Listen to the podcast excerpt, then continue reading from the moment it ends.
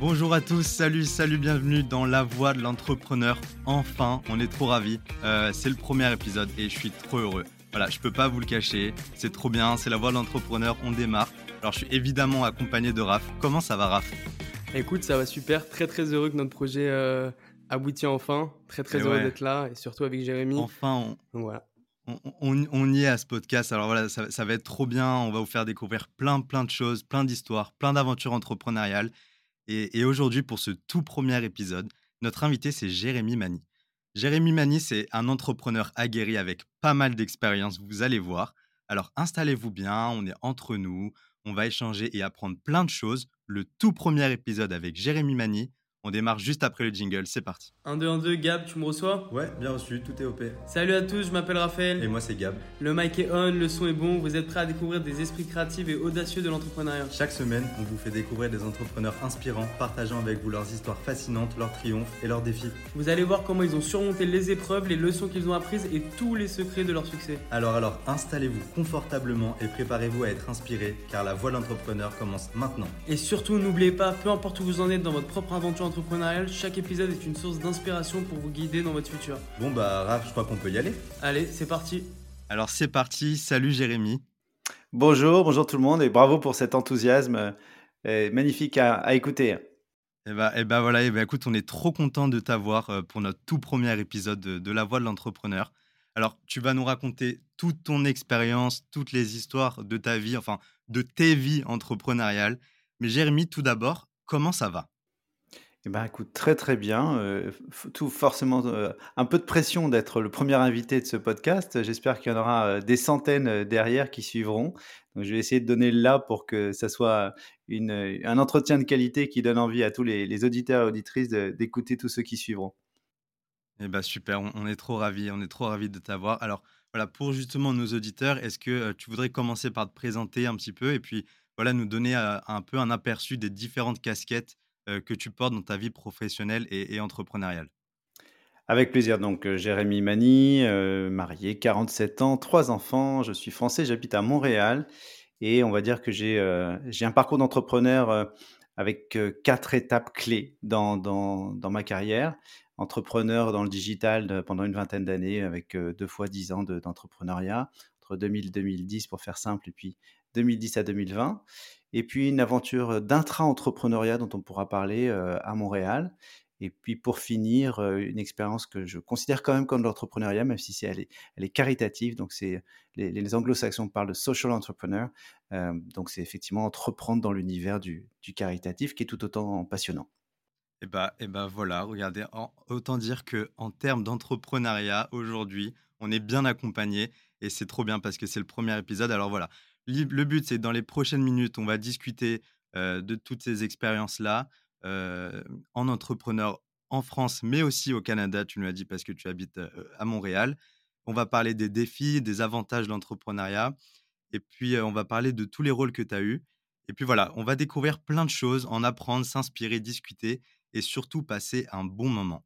Alors déjà, ma première question, c'est quoi ta définition de l'entrepreneuriat? Et ça veut dire quoi avoir une mentalité d'entrepreneur? Ah, ça, ça, démarre fort, c'est bien.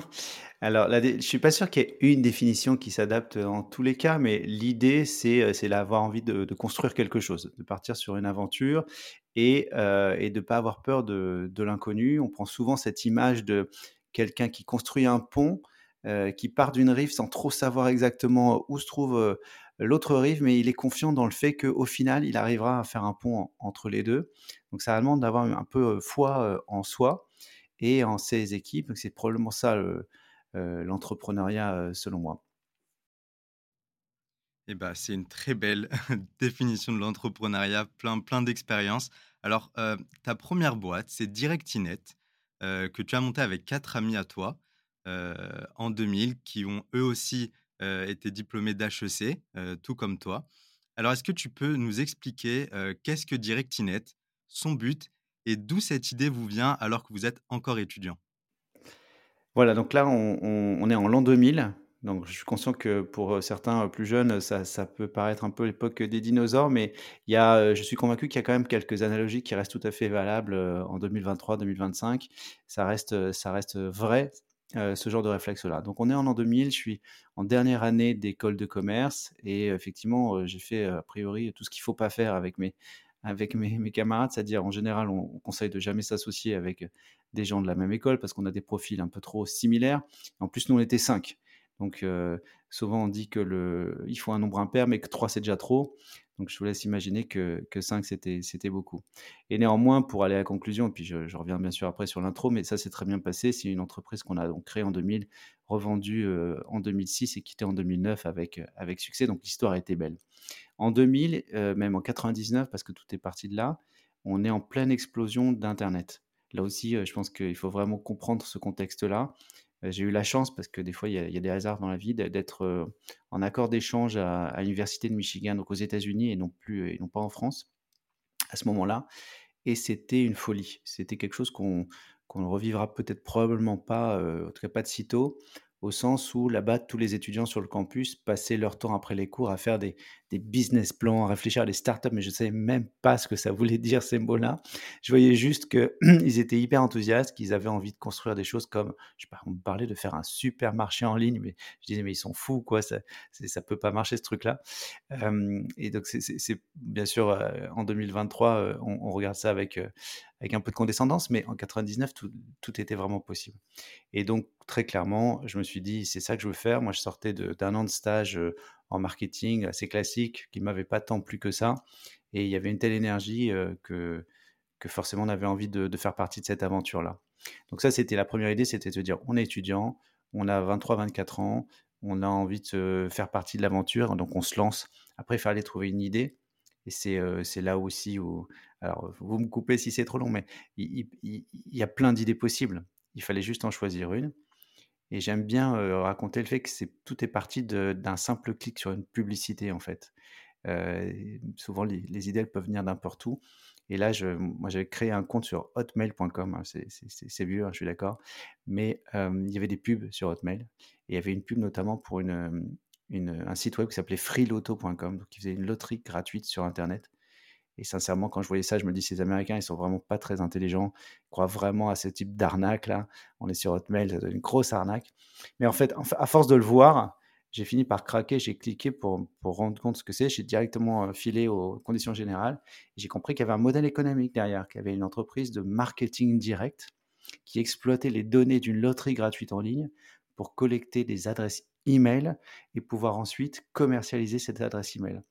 C'était vraiment une révolution parce que en 99-2000, euh, il y avait peu de gens qui avaient un email, que l'email n'était pas encore HTML, c'est-à-dire qu'il n'y avait pas d'image et qu'il y avait tout à inventer en marketing par l'email, ce qu'aujourd'hui est très mature, hein, même on reçoit un peu trop de spam, mais, à l'époque, il faut imaginer que les, même les, marchands qui, naissaient n'avaient toujours pas de newsletter pour la plupart, encore moins en images, et puis elles savaient encore moins à qui l'envoyer, à quelle fréquence. Euh, donc il y avait tout à inventer, aussi bien euh, la, publicité que la fidélisation par email.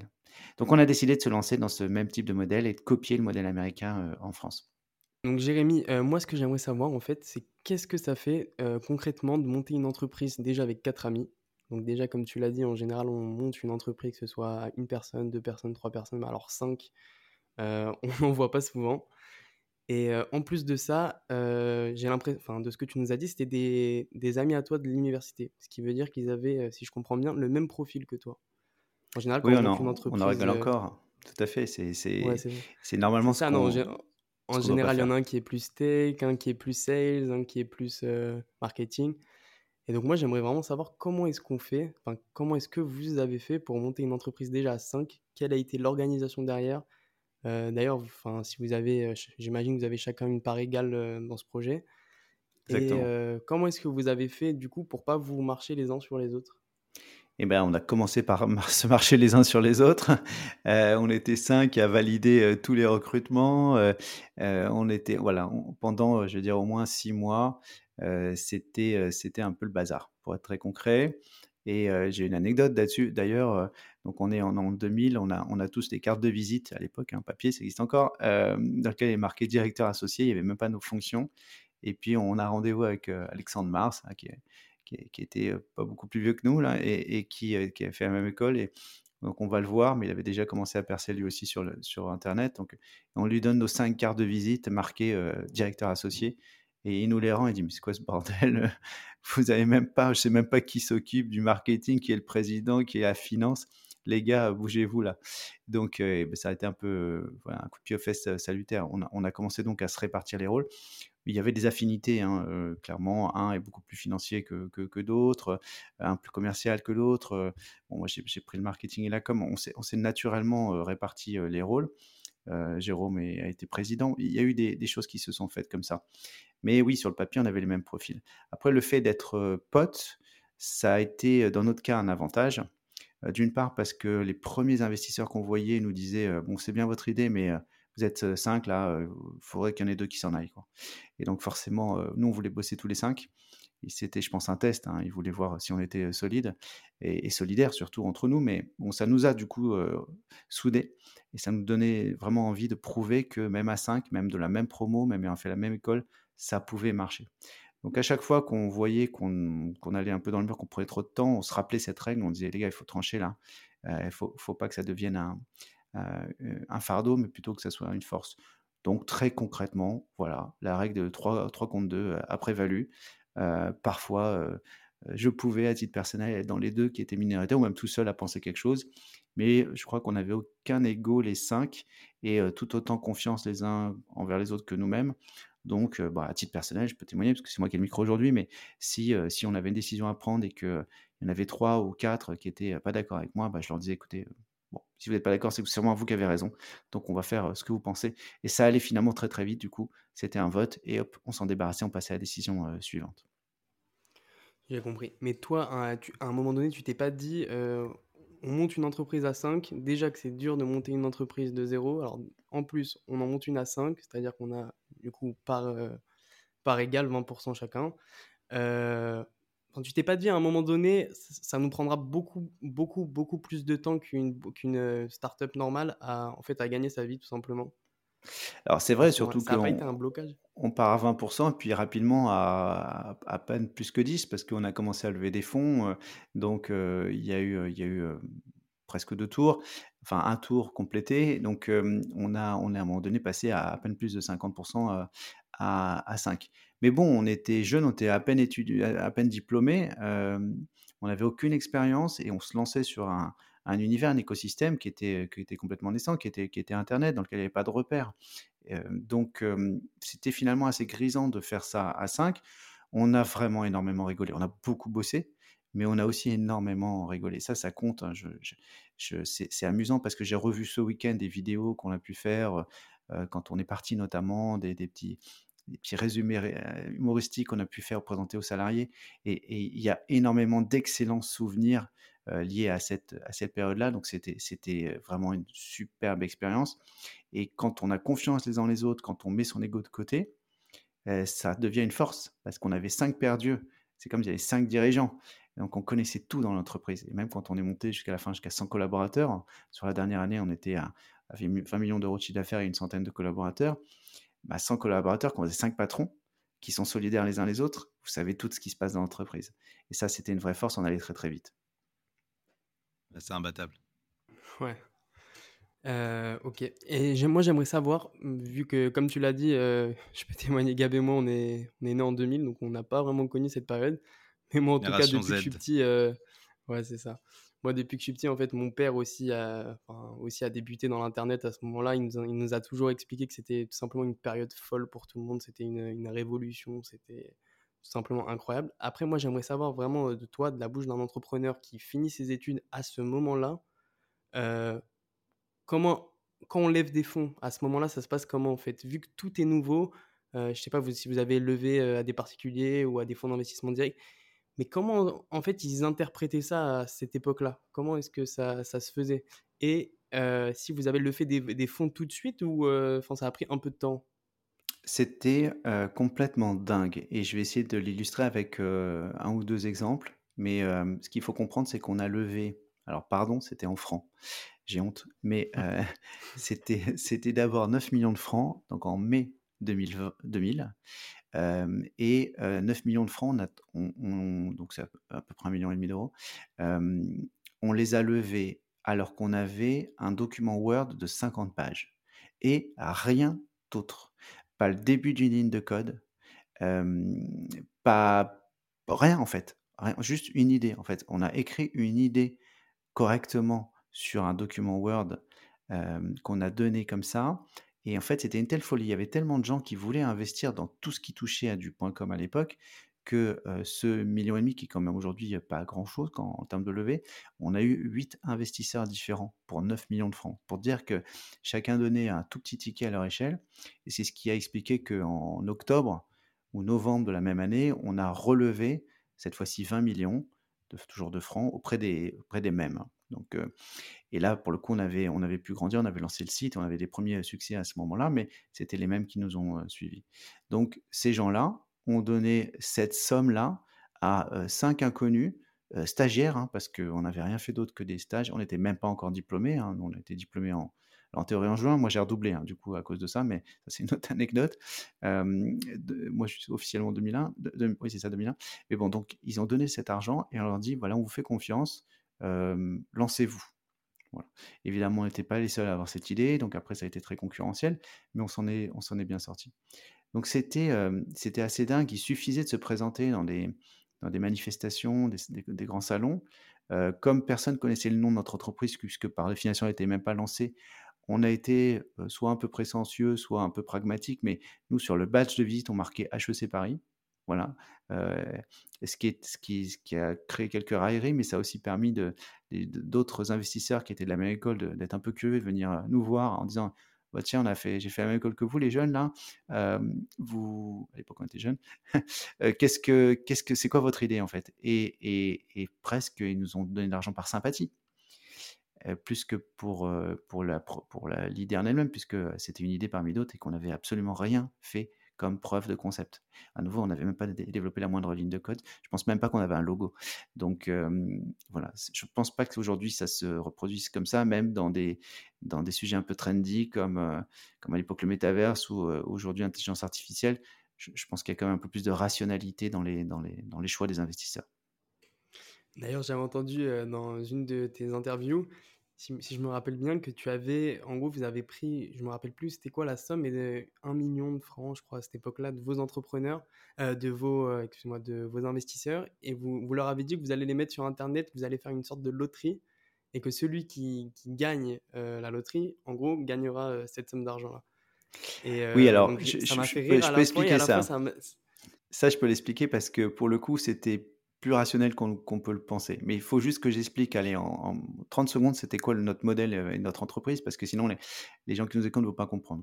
Donc, nous, on était une entreprise de marketing direct appliquée à l'email marketing, sauf que quand vous vous lancez, bah forcément, vous n'avez aucune adresse email à commercialiser, et puis vous ne pouvez pas non plus aller voir d'autres d'autres acteurs qui ont des bases de données elles-mêmes pour vous les confier, puisqu'ils ne vous connaissent pas. Donc, on a créé une loterie gratuite qui nous permettait de collecter. Alors, comment ça fonctionne? C'était vraiment un loto, au sens où les gens pouvaient jouer, cliquer sur une bannière publicitaire pour valider la grille et espérer gagner un million de francs s'ils étaient, étaient tirés au sort, de la même façon qu'il y a un tirage au, loto. Donc on était à peu près sur les mêmes probabilités que le tirage du, loto de l'époque. Là où ça s'est corsé pour nous, c'est que bah, ce modèle, je l'ai dit, on l'a piqué des États-Unis et ça marchait très fort aux États-Unis. Donc il y a eu cinq ou six autres concurrents qui sont lancés à peu près en même temps que nous, voire un tout petit peu avant. Et pour l'un d'entre eux, pour ceux qui, s'en souviennent, qui étaient un, peu, un peu déjà connectés à l'époque, qui s'appelait Banana Lotto, ils avaient levé beaucoup plus d'argent que nous. Et donc, eux, ils bastonnaient à la télévision, des publicités, et on s'est vite rendu compte qu'on n'avait pas assez d'argent pour rivaliser avec, euh, avec leurs investissements. Et là, plutôt que faire la même chose qu'eux en cinq fois moins bien, c'est-à-dire faire euh, la pub mais, mais, mais, moins, moins puissante, euh, on a pris l'option qui peut paraître une folie, mais qui pour le coup était un pari gagnant, de prendre un million sur les neuf qu'on avait levés et de faire un tirage au sort parmi les 50 000 premiers membres de notre loterie et leur dire, voilà, vous allez gagner un million de francs. Ce qui fait qu'on a concrètement rendu le premier millionnaire français du web. On l'a fait le premier millionnaire français du web. Et pourquoi on a fait ça? C'est qu'avec la publicité, pas la publicité, mais tous les RP aujourd'hui, qu'on dirait aujourd'hui, tous les journaux, les médias qui se sont emparés de ce sujet, ça nous a fait une couverture médiatique qui valait largement cette somme, mais même 10 ou 15 fois ça, et beaucoup plus que ce qu'on aurait pu toucher en, publicité, et surtout qu'on était la seule loterie pendant très longtemps qui avait réellement un gagnant. Alors certes, il n'avait pas gagné avec les numéros du, loto, puisque c'était un tirage au sort parmi les, il suffisait d'être membre en fait, quel que soit le numéro choisi, mais on avait bah, le, visuel du gagnant avec son gros chèque qui était affiché sur notre site et on était les seuls. Et on a fait les journaux de 20h et de, 13h de TF1, de France 2, tous les médias. Je crois qu'il n'y a pas un média français qui n'a pas parlé de nous. On avait un, un d'RP qui était, qui était hyper épais. Et ça nous a permis de, décoller d'un point de vue B2C, donc de collecter énormément d'adresses email et donc de pouvoir commencer notre activité. Puis après, il y a un deuxième coup qu'on a fait, ça c'était plus B2B, mais on est, l'entreprise qui a inventé, entre guillemets, l'opt-in marketing avant que ça soit imposé par la réglementation. Et là, pareil, pour expliquer ce que c'est, c'est qu'à l'époque, comme c'était le Far West, hein, toutes les cases vous savez, ces cases, souhaitez-vous recevoir des, promotions de nos partenaires On les a tous vus, hein, ces, petites phrases-là. Et, ben, la case était pré-cochée à l'avance pour chez tout le monde. Donc, elle était cochée par défaut. Si vous ne la voyez pas, vous receviez les pubs. Et nous, on a été les premiers. Alors, ça, c'est une inspiration d'un de, nos associés, Philippe, qui avait lu Seth Godin, Permission Marketing à l'époque, qui était un best-seller, de dire on va décocher cette case-là. On va prendre le risque d'avoir moins de gens, puisque les gens parce que par défaut, elle n'est pas cochée, mais que ceux qui cochent, bah, ce sera beaucoup plus qualitatif. Et c'est ce qui s'est passé. Quand on sollicitait par email ces gens-là, il y avait des taux de retour, de clics d'ouverture et de transformation qui étaient bien meilleurs que tous les autres. Donc on avait moins d'emails que d'autres, mais on était plus qualitatif. Et quand la loi est passée en 2004, qui a imposé ça à tout le marché, on a été reconnu unanimement sur le marché comme un peu visionnaire. Et donc notre activité a explosé à partir de ce moment-là. Très très clair. Et donc elle se termine euh, comment exactement cette, euh, cette aventure-là de DirectNet En 2009, si je ne me trompe pas, vous avez vendu ça? Alors, en deux temps. 2006, euh, on est approché de façon très classique. Hein. On avait levé des fonds, vous vous rappelez, en 2000. Donc, il y a des les fonds pour, c'est encore vrai aujourd'hui, au bout de 5-6 ans, ils doivent sortir. Et donc, il y a certains de nos fonds qui disent, les amis, ça fait 5 ans, j'ai besoin de, de, passer à autre chose, donc de, de reprendre mes sous et, et, de, et, de continuer ailleurs, où le fonds se termine. Donc, on s'est mis dans un process de, vente et on a eu plusieurs offres, dont une d'un concurrent britannique qui voulait, qui voulait investir sur le, sur le continent. On a dit OK cette offre-là, ça nous paraissait intéressant, ça nous permettait de rester aux commandes et puis d'avoir ce, gros acteur britannique avec, avec des choses à nous apporter en termes d'expérience. donc ça, c'était en 2006 et puis après, classiquement, trois ans d'earn-out, donc 2006 à, à 2009. Et 2009, on a quitté le, quitté le bateau. Et voilà, la fin de l'aventure, mais l'entreprise a continué. Super. Génial. On a eu toute l'histoire du Directinet. Alors, tout ça, c'était jusqu'à 2009. En 2010, donc tu diriges Netino. Netino, tu nous en diras plus, mais en gros, c'est un service qui gère la modération des contenus générés par des communautés en ligne. Donc, tout ce qui est réseaux sociaux, forums, avis clients, etc. Euh, en 2010, déjà, cette solution, elle combine donc modération humaine et intelligence, intelligence artificielle. Euh, Jérémy, la immodération, c'est quoi? Et quelle est la différence entre la immodération de 2010 et la immodération de 2023 alors, c'est super question. Donc, qu'est-ce que la modération? C'est l'idée de relire ou visionner les contenus publiés par les internautes, par exemple sous un article de presse, de médias. Si vous lisez encore aujourd'hui Le Figaro, Le Monde, L'Équipe, il, y a des commentaires sous les, sous les articles. Dans pas mal de médias, c'était ça à l'époque et ça l'a été pendant longtemps. Et donc, ces commentaires peuvent donner lieu à des débordements, des propos racistes, des propos diffamatoires, des propos injurieux que le média n'a pas envie de voir.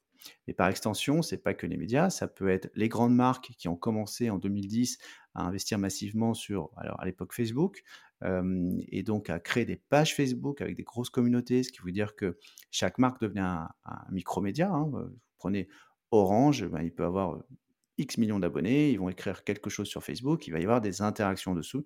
Et bien sûr, bah, Orange n'a pas envie non plus de se faire insulter ou, d'avoir de la pub, la pub de type escroquerie, des spams.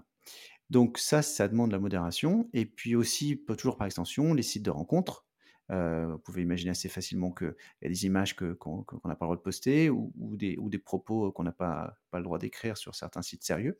Et également les sites de type petites annonces comme un Le Bon Coin. Sur un Le Bon Coin, vous avez tout à fait le droit de vendre votre raquette de tennis, mais, mais pas forcément un, flingue. Donc il y a de la modération à faire. C'est un peu le gendarme quelque part du web.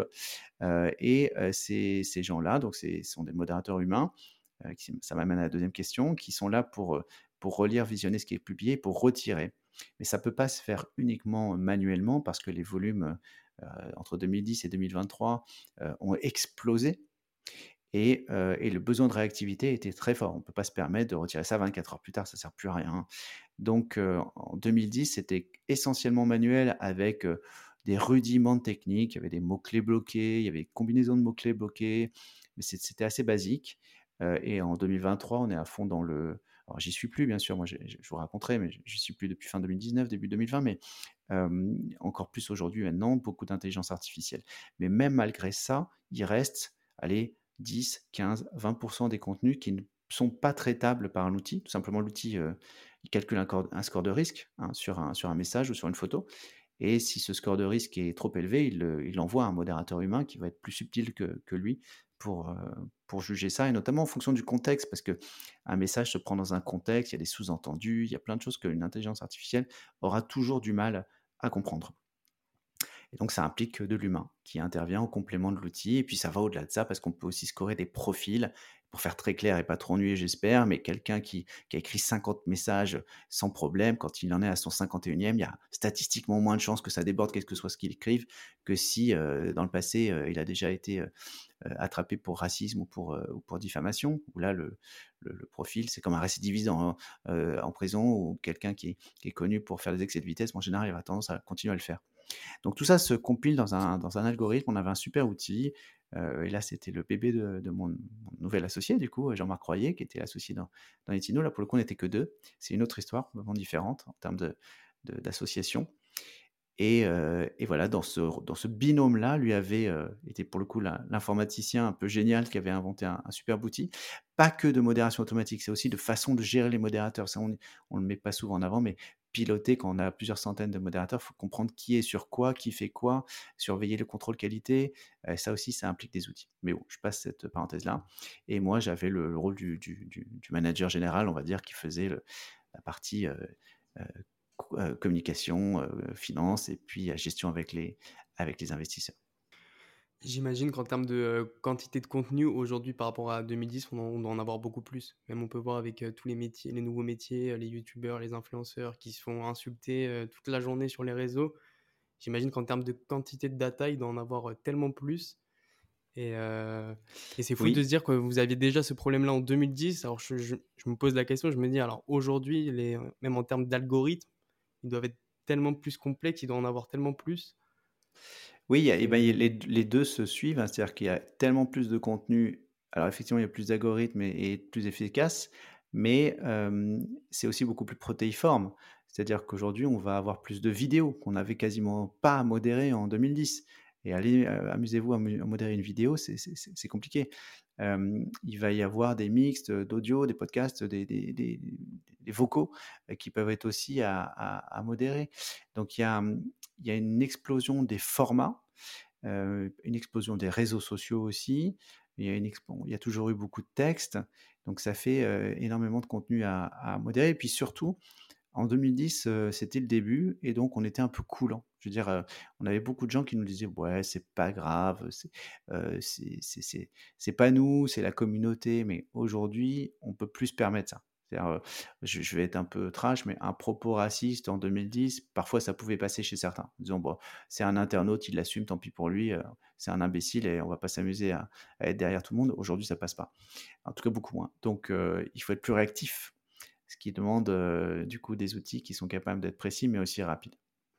Très, très clair, très, très clair je me demande, mais ça veut dire qu'il y avait une Bible, en fait, à, cette époque-là, une sorte de Bible qui, en fait, qui décrivait qu'est-ce qui était un commentaire qui était euh, enfin, faux ou mauvais, je sais pas, entre Exactement, mais c'est même plus qu'une Bible. C'était plein de Bibles, puisque, en fait, euh, euh, le, Monde ou le Figaro n'avaient pas forcément exactement les mêmes règles.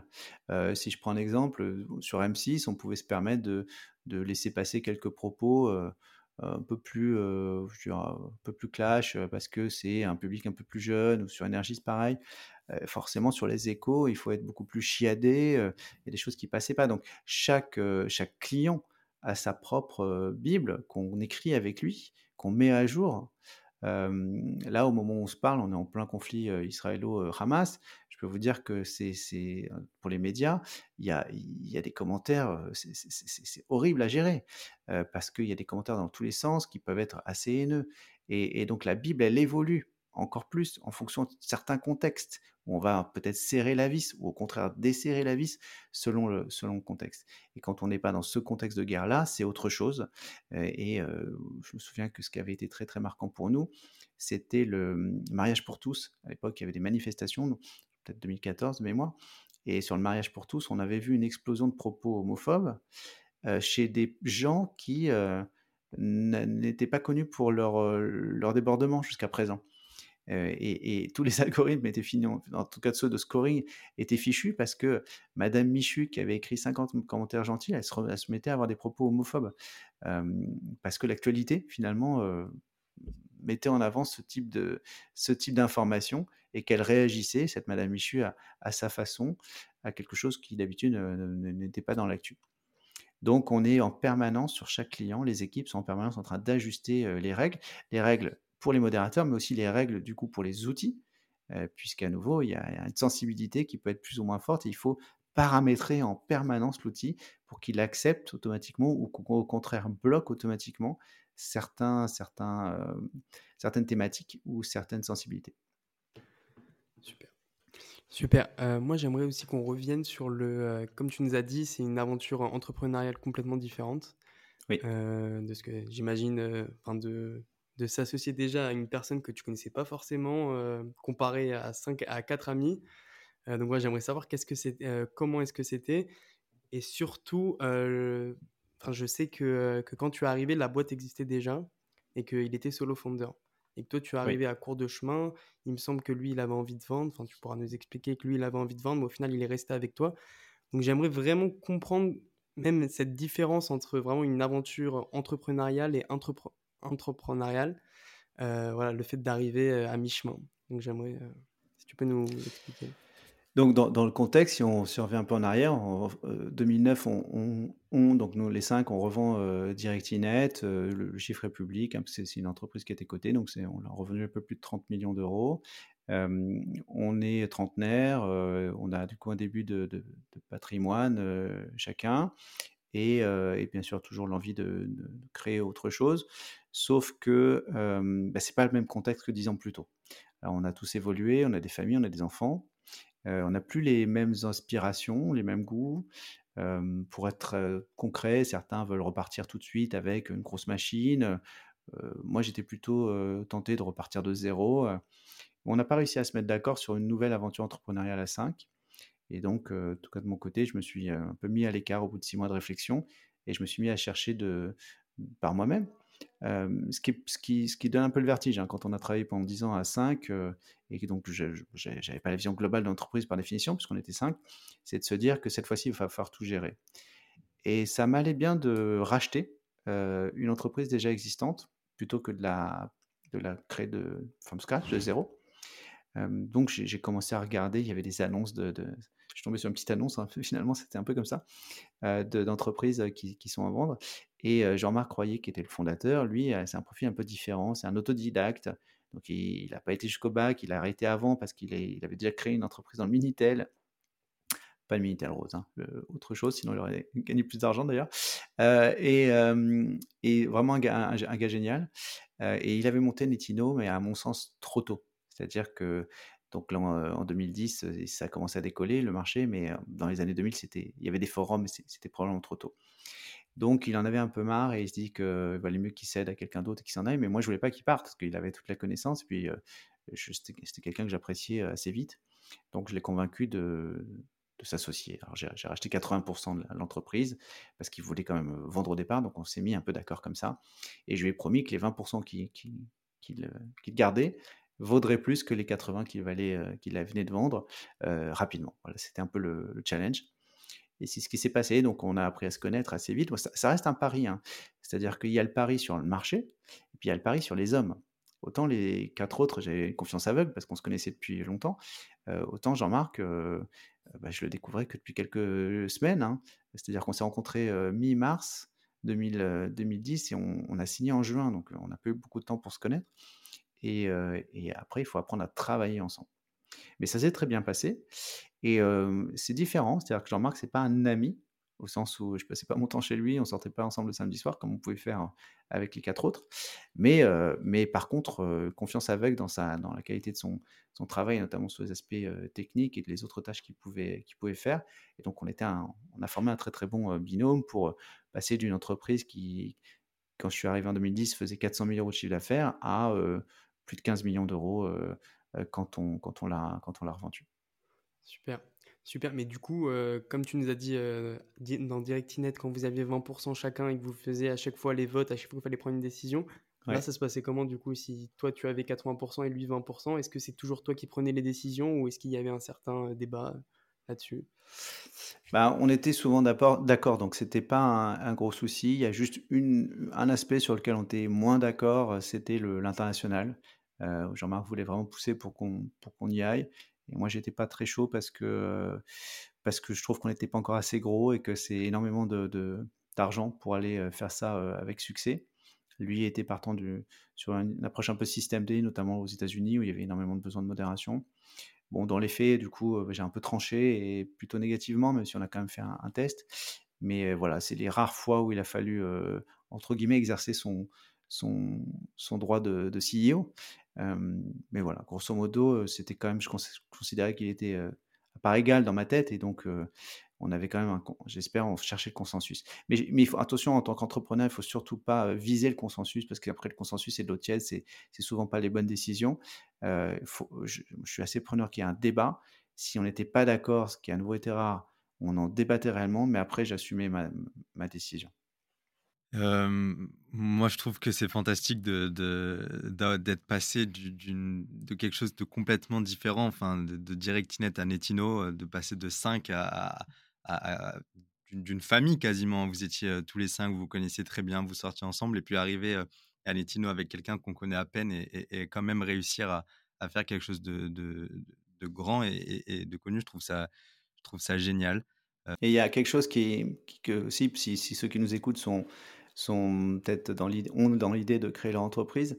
Il y a, moi, ce qui m'a beaucoup plu, c'est aussi le fait de repartir vraiment à presque zéro. C'est-à-dire que euh, quand, euh, quand on était 5, euh, et pardon, en 2009, on avait donc 100 collaborateurs, 20 millions d'euros de chiffre d'affaires, on avait des beaux bureaux, secrétaires, tout ce qui va bien, des gros salaires.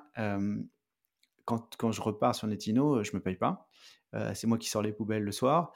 Euh, parce que qu'il n'y a personne d'autre pour le faire, tout simplement. Et on était dans les locaux euh, vraiment euh, très minimalistes, si ce n'est presque miteux, d'un rez-de-chaussée en, banlieue, parce qu'on n'avait pas d'argent pour payer un, un, local. Mais c'est ces moments-là que moi je préfère aujourd'hui. C'est ces souvenirs-là, en tout cas, qui marquent le plus, parce que c'est ceux dont on est le plus fier, c'est de se dire, bah, on s'est remis en question, on repart de pas, presque pas de zéro, mais presque, et, et puis on recommence une croissance.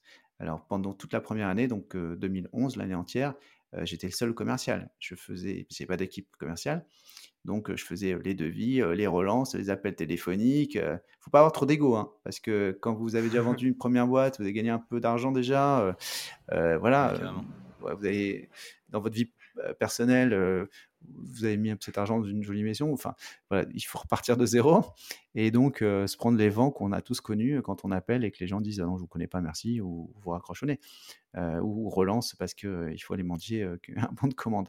Mais quelque part, c'est ça dont on est le plus fier quand ça a grandi. Et, puis on a, c'était un peu l'inverse de, de, de on a, pris le temps sur au moins une année de faire grandir euh, de façon organique l'entreprise. En fin de fin 2011, elle faisait un million d'euros de chiffre d'affaires, donc versus ses 400 000 de départ. Et là, on avait plus de crédibilité pour aller voir des, fonds et lever des fonds. Donc, on a levé en 2012 2 millions d'euros. Et, euh, et, à partir de là, on est reparti sur une, croissance plus classique avec recrutement de salariés et, euh, et des équipes structurées et puis grandir pas à pas. Attends, donc vous êtes resté deux, vous êtes resté deux jusqu'à quand exactement? Combien de temps vous êtes resté que deux en fait dans votre bureau à descendre les poubelles, à sortir les Alors, on poubelles? n'était jamais complètement deux parce que quand, quand, je- quand j'ai racheté l'entreprise, enfin 80%, il y avait déjà quand même quelques, quelques collaborateurs, mais on était euh, allez, 3-4 plus des freelances, quoi, peut-être. C'était à peu près ça. Euh, et puis, euh, et puis euh, il y a eu des premiers recrutements fin 2010, début 2011, mais on est resté tout, moins de 10 pendant, pendant au moins un an et demi. Et puis à partir du moment où on lève des fonds, l'argent, il sert surtout à ça, hein, c'est-à-dire recruter une équipe commerciale, donc mettre la charrue avant les bœufs volontairement, vous payer des salaires de commerciaux qui vont pas vous rapporter le moindre client avant quelques mois, mais vous avez l'argent pour le faire, donc vous perdez de l'argent au début. Et puis après, si tout se passe bien, ce qui s'est passé, ces commerciaux commencent à prendre en expérience, ils développent leur réseau, et là, les, clients arrivent, et, puis ça, vous permet de, repasser dans le positif rapidement, et ensuite, avec cet argent positif que vous faites et les cash flows que vous générez, vous pouvez recruter encore d'autres collaborateurs et continuer à, structurer votre croissance. Le, fait d'avoir déjà levé des fonds, d'avoir déjà eu l'expérience d'avoir levé des fonds du coup plusieurs fois dans ton ancienne entreprise Directinet, c'est quelque chose qui t'a aidé du coup pour aller, aller chercher de l'argent, enfin encore des fonds là pour cette nouvelle entreprise? Bah, c'est une question pas, intéressante pas parce que j'ai fait semblant que oui, mais dans les faits, c'est pas moi qui avais géré dans la, dans Directinet, c'est pas moi qui avais géré les investisseurs ni les levées de fonds. À nouveau, on était cinq, donc on se répartissait les rôles, c'était pas mon rôle à moi. Donc euh, j'avais vu ça de, de loin en tant qu'actionnaire, mais j'étais pas dans les conversations juridiques, euh, les négociations euh, au, au quotidien. Donc c'était quand même une première pour moi.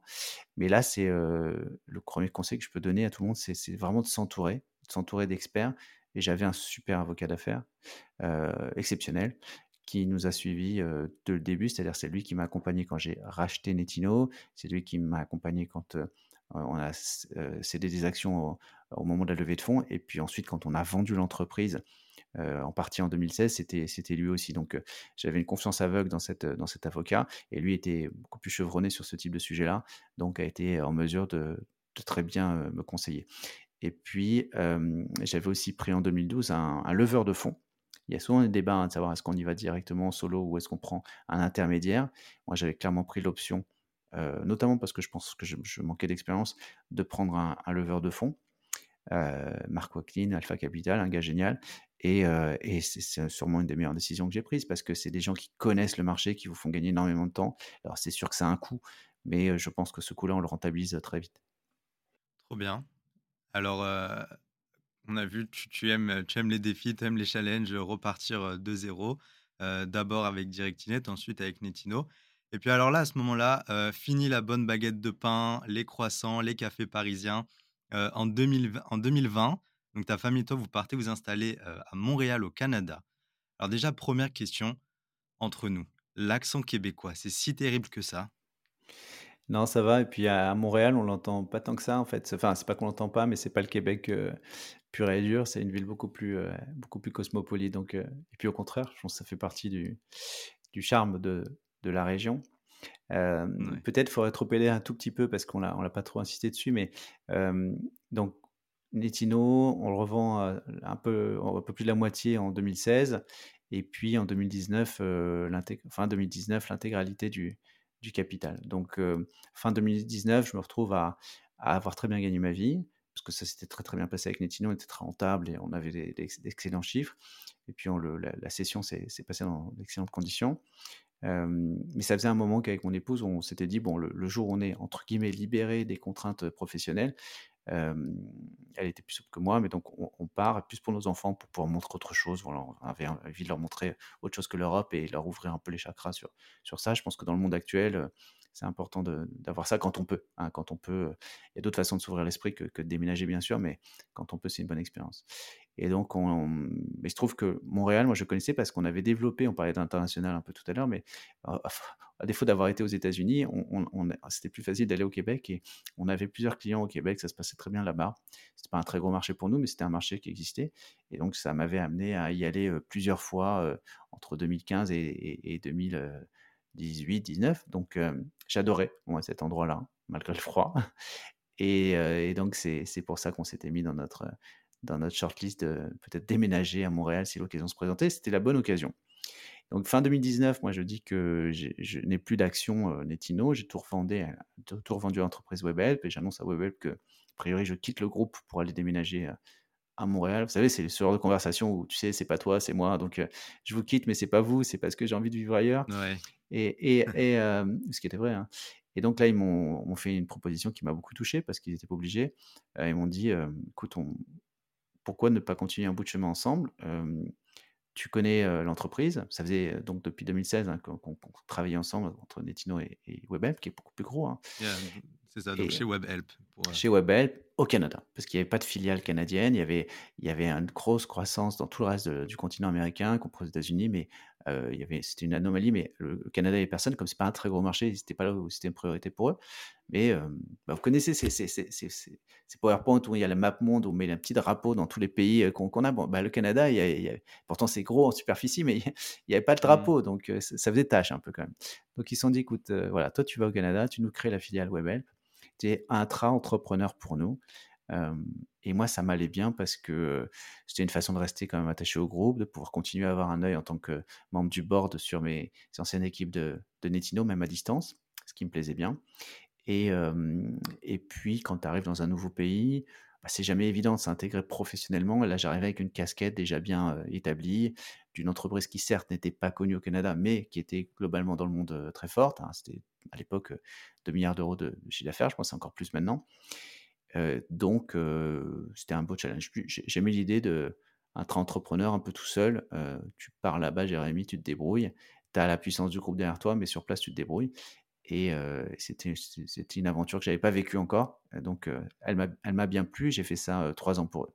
On, on, on, parle de WebHelp, mais est-ce que tu veux nous expliquer rapidement ce que c'est et, et, le but de WebHelp pour nos auditeurs?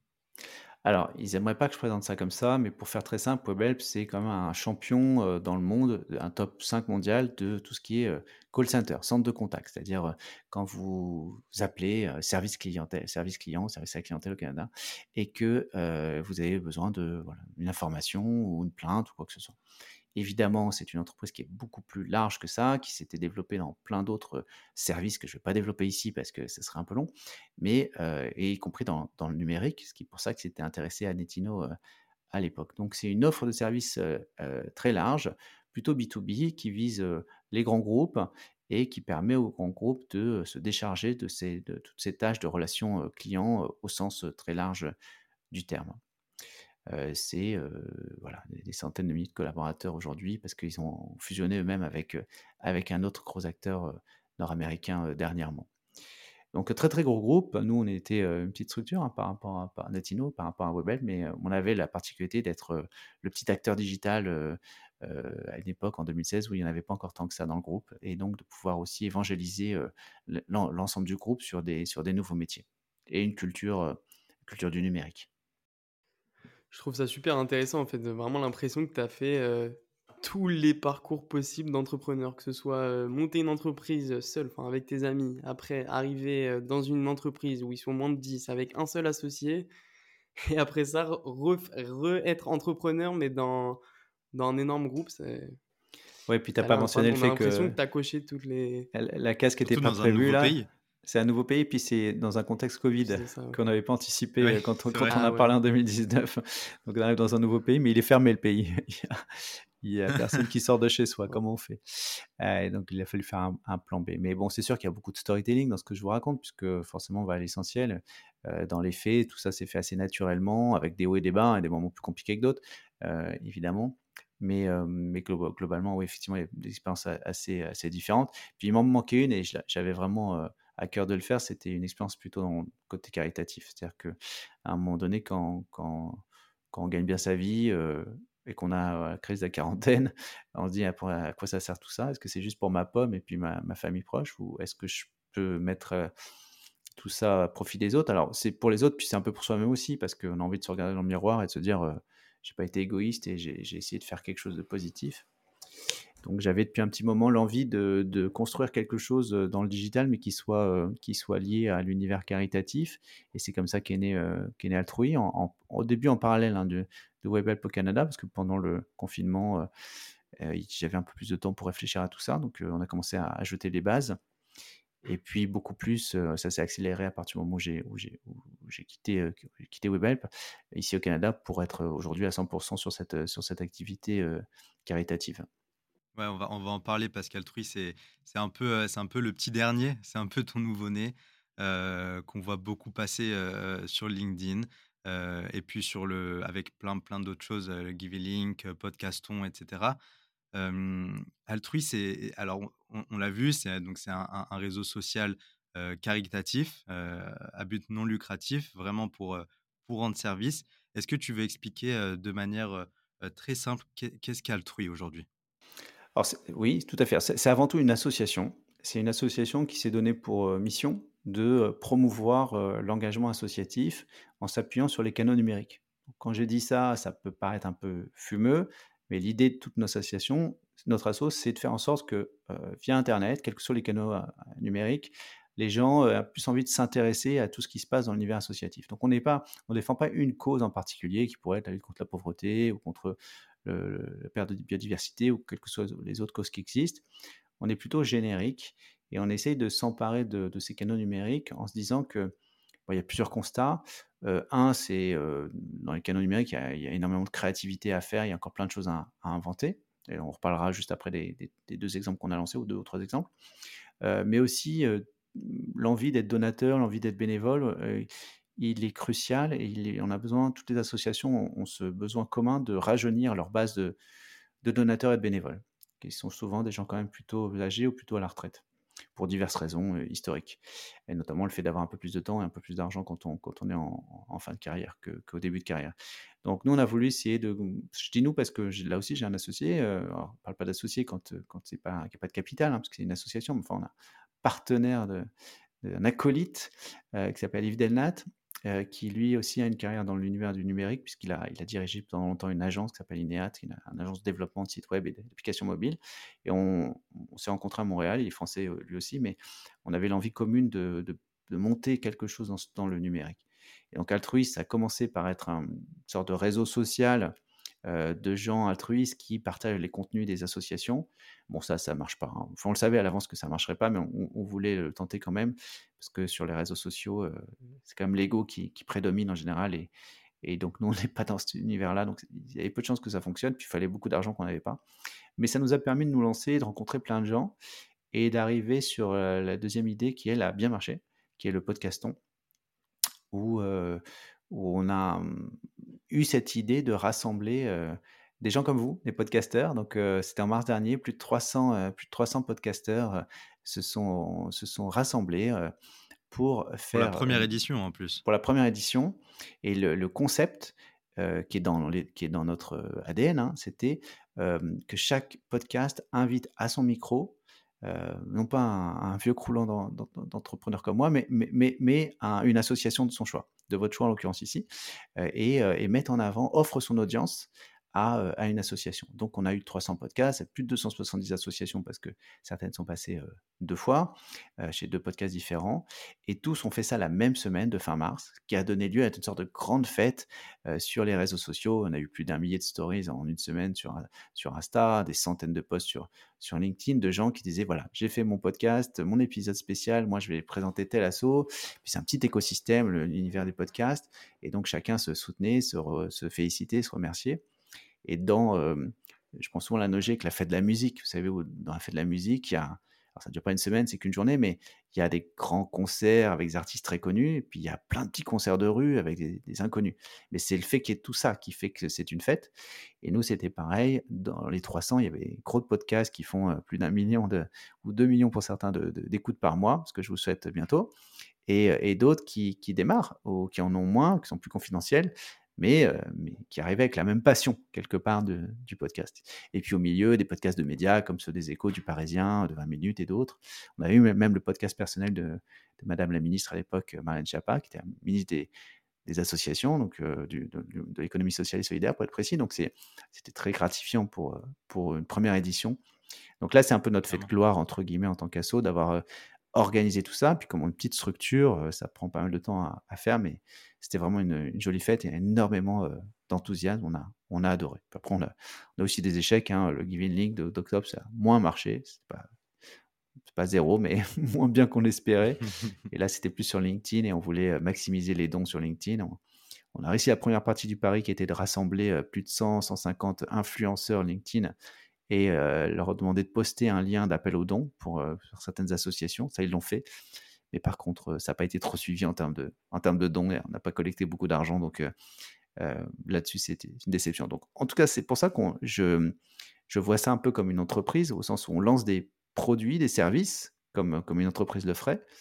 C'est sans but lucratif, mais ça reste dans les mêmes idées de dire je teste des choses, je teste mes marchés, et puis les idées qui marchent, comme le podcaston, on les développe. Là, on travaille sur le podcaston 2 qui aura lieu en mars 2024. Et on est parti assez fort, donc je pense qu'on sera beaucoup plus gros que le podcaston 1 en termes de, nombre de podcasts, en termes de, variété de, podcasts et francophonie aussi, parce que je ne l'ai pas dit, mais c'est un, un événement pas uniquement français, mais pour le coup francophone. Très fier d'avoir des podcasts québécois, mais aussi belges, suisses, et on espère avoir beaucoup de podcasts africains cette année, qu'on n'a pas trop eu l'année dernière. Et voilà, donc c'est passionnant. Euh, c'est pas toujours simple, mais, mais c'est le même problème qu'une entreprise, au sens où il faut surveiller sa trésorerie, développer des idées, rassembler, trouver des partenaires et, et, faire grandir tout ça. allez-y, hein, chers auditeurs, allez-y sur LinkedIn, sur, sur Internet, vous allez voir Altrui, A-L-T-R-U-W-E. on mettra tout allez ça voir dans la description. Ouais, on, on, met tout en description de toute façon, vous allez voir, c'est génial ce qu'ils font. Donc, si je, comprends, si, je comprends bien, donc Altrui aujourd'hui, en fait, euh, j'aimerais juste comprendre au niveau du réseau social, euh, à quel point il est actif aujourd'hui? Enfin, il y, a beaucoup de gens qui l'utilisent aujourd'hui ou le projet en fait a vraiment beaucoup plus basculé du coup sur euh, l'édition. Ouais. Dans, dans, le monde de, de, la startup, on dirait qu'on a pivoté parce que c'est un peu ça. On est parti d'une première idée qui a été altrui.com, qui existe toujours, et son application mobile. Euh, qu'on a, qu'on a, a lancé, qui a eu quelques succès d'estime. Hein. C'est-à-dire qu'on a eu beaucoup de médias euh, très positifs. On a eu des, des personnalités comme Mathieu Ricard, euh, comme Thierry Marx, comme Claudio Capello, pour prendre un autre, un autre style, qui nous ont soutenus, qui ont fait des vidéos de soutien, et puis plein d'autres personnalités moins connues du grand public, mais, très connues dans le monde associatif, qui ont soutenu et salué l'initiative. Néanmoins, on savait dès, le départ qu'on ne ferait pas des millions d'utilisateurs. Aujourd'hui, on considère avec Yves que c'est moins une nécessité de faire tourner ce, réseau-là. Alors, il existe, il tourne, on va le faire évoluer vers probablement quelque chose de plus, simplifié, moins, réseau et plus, plus contenu. Toujours avec l'envie de, propulser des contenus issus du monde associatif. Quand vous avez plein d'associations qui créent des vidéos, ou qui créent des articles qui sont magnifiques. C'est des témoignages de terrain, c'est des, témoignages de bénévoles, il y a plein de choses qui sont superbes, qui auraient toute leur place dans un grand média, sauf que ben, les gens ne vont pas spontanément sur le site des Restos du Cœur ou, ou de la Croix-Rouge, euh, ou encore moins sur des assos plus petites, et pourtant, il y a des super contenus. Donc nous, on essaie de rassembler ces contenus dans un seul endroit, et euh, de dire à toutes les personnes qui sont de bonne volonté, ben, lisez-le, mais partagez-le, cliquez, euh, viralisez ça, parce que ça, donne un coup de pouce à ces assos qui ont besoin de se faire connaître. Ça, c'était vraiment l'idée principale d'Altrui ça marche moyennement, donc on va pas insister. Hein, c'est comme tout entrepreneur, on lance des choses, euh, produit qui marche pas, vous le, mmh. donc, mettez sous le Juste pour bien comprendre, c'est plus un réseau social euh, dans le style de, de Twitter, par exemple, où on va du coup poster du contenu plutôt qu'un Instagram où on peut euh, chatter, parler avec les utilisateurs, avoir un profil. Enfin, ce que je veux dire, juste pour nos, auditeurs, pour qu'ils comprennent bien ce que c'est ce réseau social, pour le différencier aux autres réseaux sociaux qui existent aujourd'hui. En fait, ça veut dire quoi? Ça veut dire qu'il y a du contenu, ça veut dire quelqu'un qui poste du contenu, on va cliquer dessus, ça va être une sorte d'article qui va expliquer du coup la cause, si je comprends bien, et ça, ça va, enfin, il n'y a pas tout, euh, tous les autres aspects qu'on peut voir dans les autres réseaux sociaux. C'est plus dans ce style-là. C'est de la curation de contenu, c'est-à-dire l'idée d'aller chercher, on n'écrit rien soi-même, on publie rien soi-même qu'on a inventé. Bon, l'idée c'est d'aller identifier un peu partout sur le web tous les contenus positifs, inspirants, qui donnent envie d'agir. Tout le, l'esprit altruiste qui donne son nom au, au, site. Au site. Euh, et euh, donc, imaginons très concrètement, euh, je suis sur YouTube, je viens de trouver une vidéo, elle n'a pas des centaines de milliers de likes là ou de vues, mais elle est hyper intéressante et complètement dans l'esprit altrui.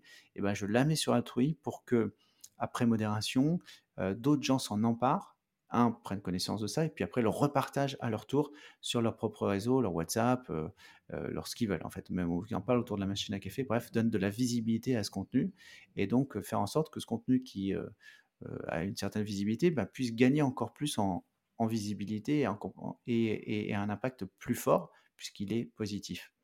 C'est en ça que c'est un réseau, c'est-à-dire qu'on se like entre nous, on partage des contenus, on va les modérer et on va essayer de les propulser pour, que, pour, pour, pour maximiser la visibilité. Dans cet esprit qu'est de dire, si j'ai pas le temps d'être bénévole, si j'ai pas les sous pour être donateur, je peux à minima être porte-parole. Je peux à minima être influenceur à, ma petite échelle. Et si on est nombreux à liker ou commenter un contenu ou le relayer, eh ben on lui donne cette visibilité qui est propre aux algorithmes, qui fait que ben, on peut espérer doubler son audience. Et ça, c'est très positif. C'était l'idée un peu naïve, un peu utopiste d'Altrui au départ, mais complètement assumée. C'était de se dire, de toute façon, on fait ça caritativement, on n'a pas vocation à gagner de l'argent, donc on s'en fiche de se planter. Et c'est le chemin qui compte. Et dans ce chemin, on a rencontré plein de gens, ce qui nous a permis de pivoter plus naturellement vers des projets à plus fort impact. Et c'est sûr que un, podcaston, c'était 250 000 euros de dons la première édition, c'était surtout plus d'un million d'heures d'écoute cumulées. Et, là, on a quand même l'impression que l'impact est, beaucoup plus fort que ce qu'on arrive à faire sur, sur. C'est pour ça qu'on se consacre plus sur ce type d'action-là désormais. Ouais, du coup, c'était ma prochaine question. Euh, pour en revenir du coup sur le podcaston, donc comme tu l'as dit, c'était mars dernier, il me semble, 2022, euh, où vous avez mars 2023 même, c'était ce mars, cette, cette, année, ah début d'année. 2023, excuse-moi. Mmh, mmh. Exactement. Donc vous avez réussi à prendre 300 podcasteurs francophones dans tous les domaines possibles, si je comprends bien, où ils, ont, ils en ont dédié un épisode pour une certaine cause. Exactement. Si je comprends bien, ça a été ça. Donc, Tout à fait. Donc ma première question, déjà comment est-ce qu'on fait Comment est-ce qu'on fait pour, euh, pour récolter autant de podcasteurs euh, autant de podcasteurs de plein d'industries différentes et leur dire, euh, enfin j'imagine que vous ne les avez pas forcés, forcés j'imagine, mais comment est-ce qu'on fait en fait pour discuter déjà avec 300 podcasteurs francophones, les trouver et comment ça se passe en termes de bah, management? Comment est-ce qu'on fait ça? C'est vraiment un esprit entrepreneurial, c'est là où il y a des, beaucoup d'analogies, c'est-à-dire qu'il faut avoir un peu la foi. Au début on a une idée, mais c'est juste une idée. C'est un PowerPoint, grosso modo. Et donc, ce PowerPoint, on commence à le partager. Et c'est vrai avec tous les porteurs de, de, projets. Hein. Donc, je vous invite à ceux qui nous écoutent et qui ont une idée de business à faire exactement les mêmes méthodes. On part sur un PowerPoint, on commence à aller identifier dans son réseau quelles sont les personnalités de confiance qui pourraient avoir un avis pertinent dessus. Pertinent, donc constructif. les, les, compliments on prend, mais c'était plutôt les critiques qu'on allait chercher pour nous faire grandir. Et donc, dans ce réseau, eh ben, on commence à solliciter 3-4 personnes qui nous disent ben, Moi, je connais tel ou tel podcasteur. Très bien, je peux te le présenter. on a réussi comme ça, euh, au bout d'un mois peut-être, c'est un peu long au début, mais à parler à 10 podcasteurs, dont euh, une ou deux qui étaient très connus. Et, euh, et ces 10-là nous disent, en, adaptant un petit peu le concept, nous disent voilà, si ce truc-là se lance, cet événement-là, a priori, ça n'a jamais existé dans notre univers, tu comptes sur moi, je, fais un épisode une fois qu'on a les 10, c'est plus facile parce qu'on peut se permettre d'aller euh, taper sur LinkedIn, Twitter et ailleurs euh, plein d'autres et de leur écrire vraiment à l'improviste, hein, ils ne nous connaissent pas pour la plupart. Et, euh, on leur dit voilà, on a déjà 10 podcasts qui participent à ce concept, voilà les noms et voilà ce qu'on va faire. Est-ce que ça vous dit d'en faire partie? Et là, tu rames hein, pendant plusieurs semaines pour passer de 10 à 15, puis 20, puis 25, avec des petits, des gros. Et il y a un truc magique qui se passe à un moment donné c'est qu'il y a eu une sorte de bascule où je situe autour de 40-50 podcasts. Quand on a commencé sur LinkedIn à afficher les vignettes des podcasts des, 50 premiers participants et à les taguer, euh, il y a un truc magique qui s'est passé, c'est que les gens, les 50, ont, dit Ah, toi aussi, t'es dedans, je savais pas. Euh, ouais, moi aussi, je vais le faire avec plaisir.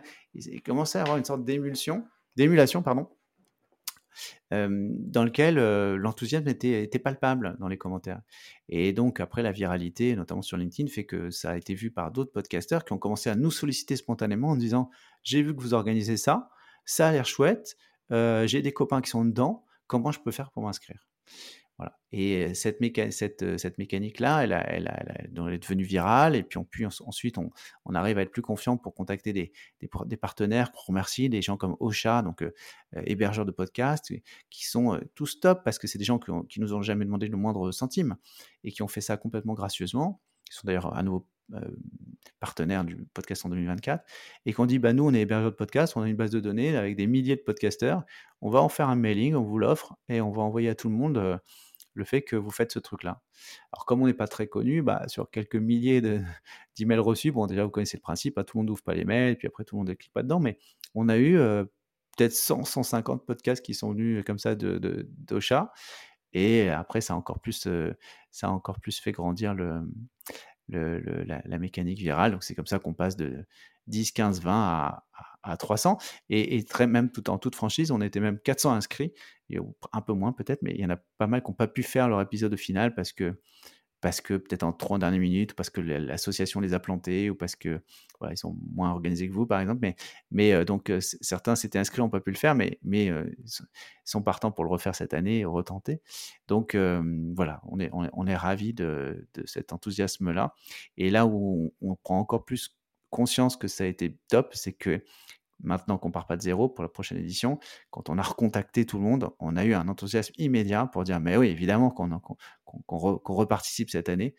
Et ça, ça fait chaud au cœur parce que ça montre que même plusieurs mois après, euh, parce que c'était en mars dernier, euh, là quand on se parle, on est en décembre, il y a euh, ce bon souvenir de l'opération et plein de gens, y compris des très gros, je ne vais pas les citer, mais on a tous en tête des très gros podcasts qui avaient pris un peu de temps, on va dire, pour nous répondre et qui se sont un peu accrochés au wagon peut-être sur la fin quand ils ont vu que ça prenait de l'ampleur, qui là ont dit mais oui c'est sûr, là on s'y prend tôt, comptez sur nous.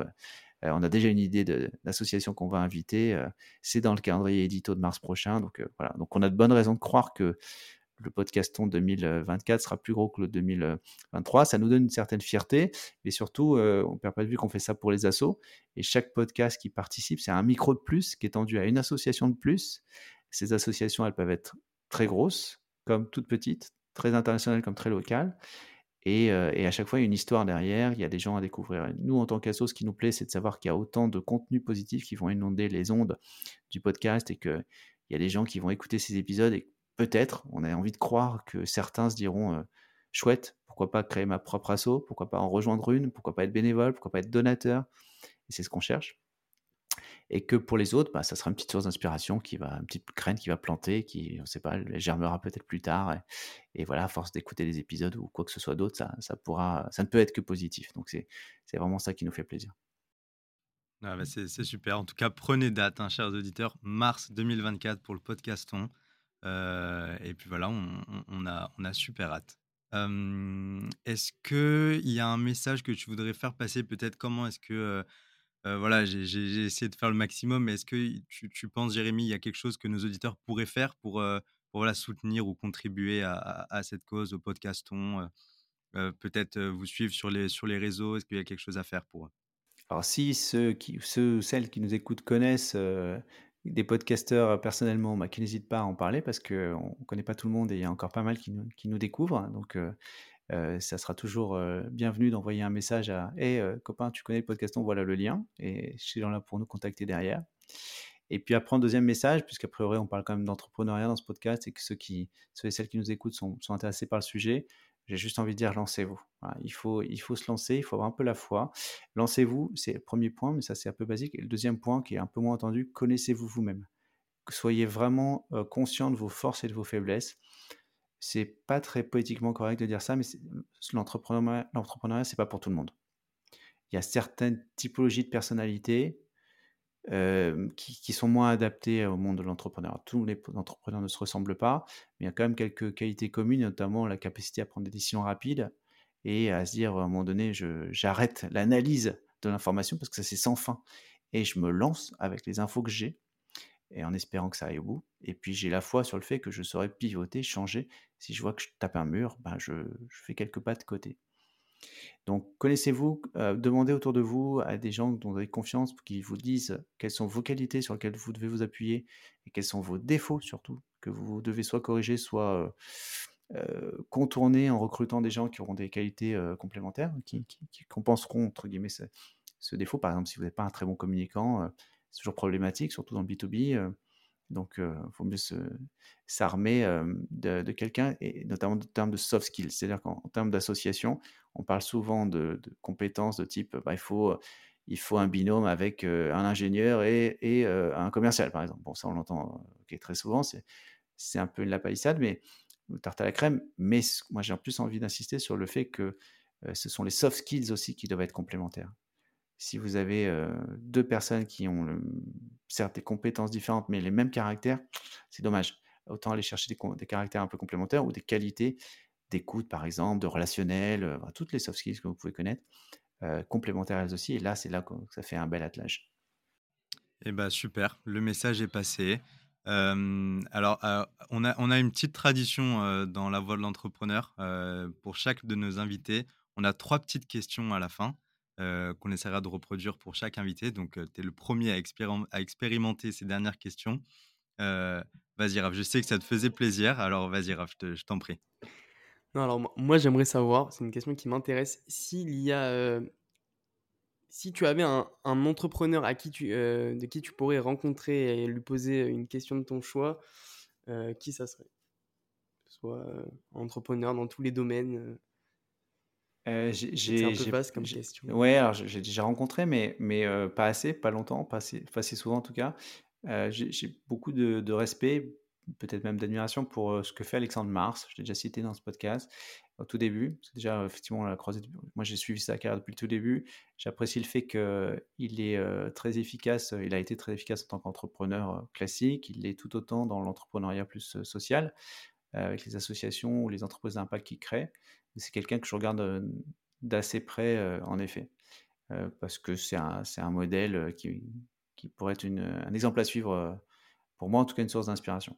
Est-ce que, on a entendu, tu as fait passer ton message, est-ce que tu as, un, message d'encouragement plutôt pour, pour ceux qui, rêvent de devenir entrepreneurs, mais qui vont là, sont au stade de j'écoute la voix de l'entrepreneur pour essayer d'avancer de, et, et, de démarrer. Quand on démarre de zéro, qu'on a envie de se lancer parce qu'on est passionné par l'entrepreneuriat, quel, quel, quel, message d'encouragement tu voudrais faire passer? Et puis peut-être quel quelle, quelle, quelle, je sais pas comment, comment dire, je cherche le mot, mais quelle, quelle compétence, voilà, tu, essentielle, il faudra avoir pour être entrepreneur ou est-ce qu'il en faut pas du tout?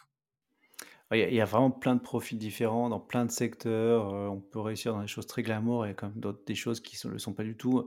Moi, la modération ou l'email marketing, on peut vraiment pas considérer que c'était des secteurs très glamour. Hein. C'est même des secteurs que personne n'a envie de faire. Hein. la modération, c'était vu comme le femme de ménage du web. Hein.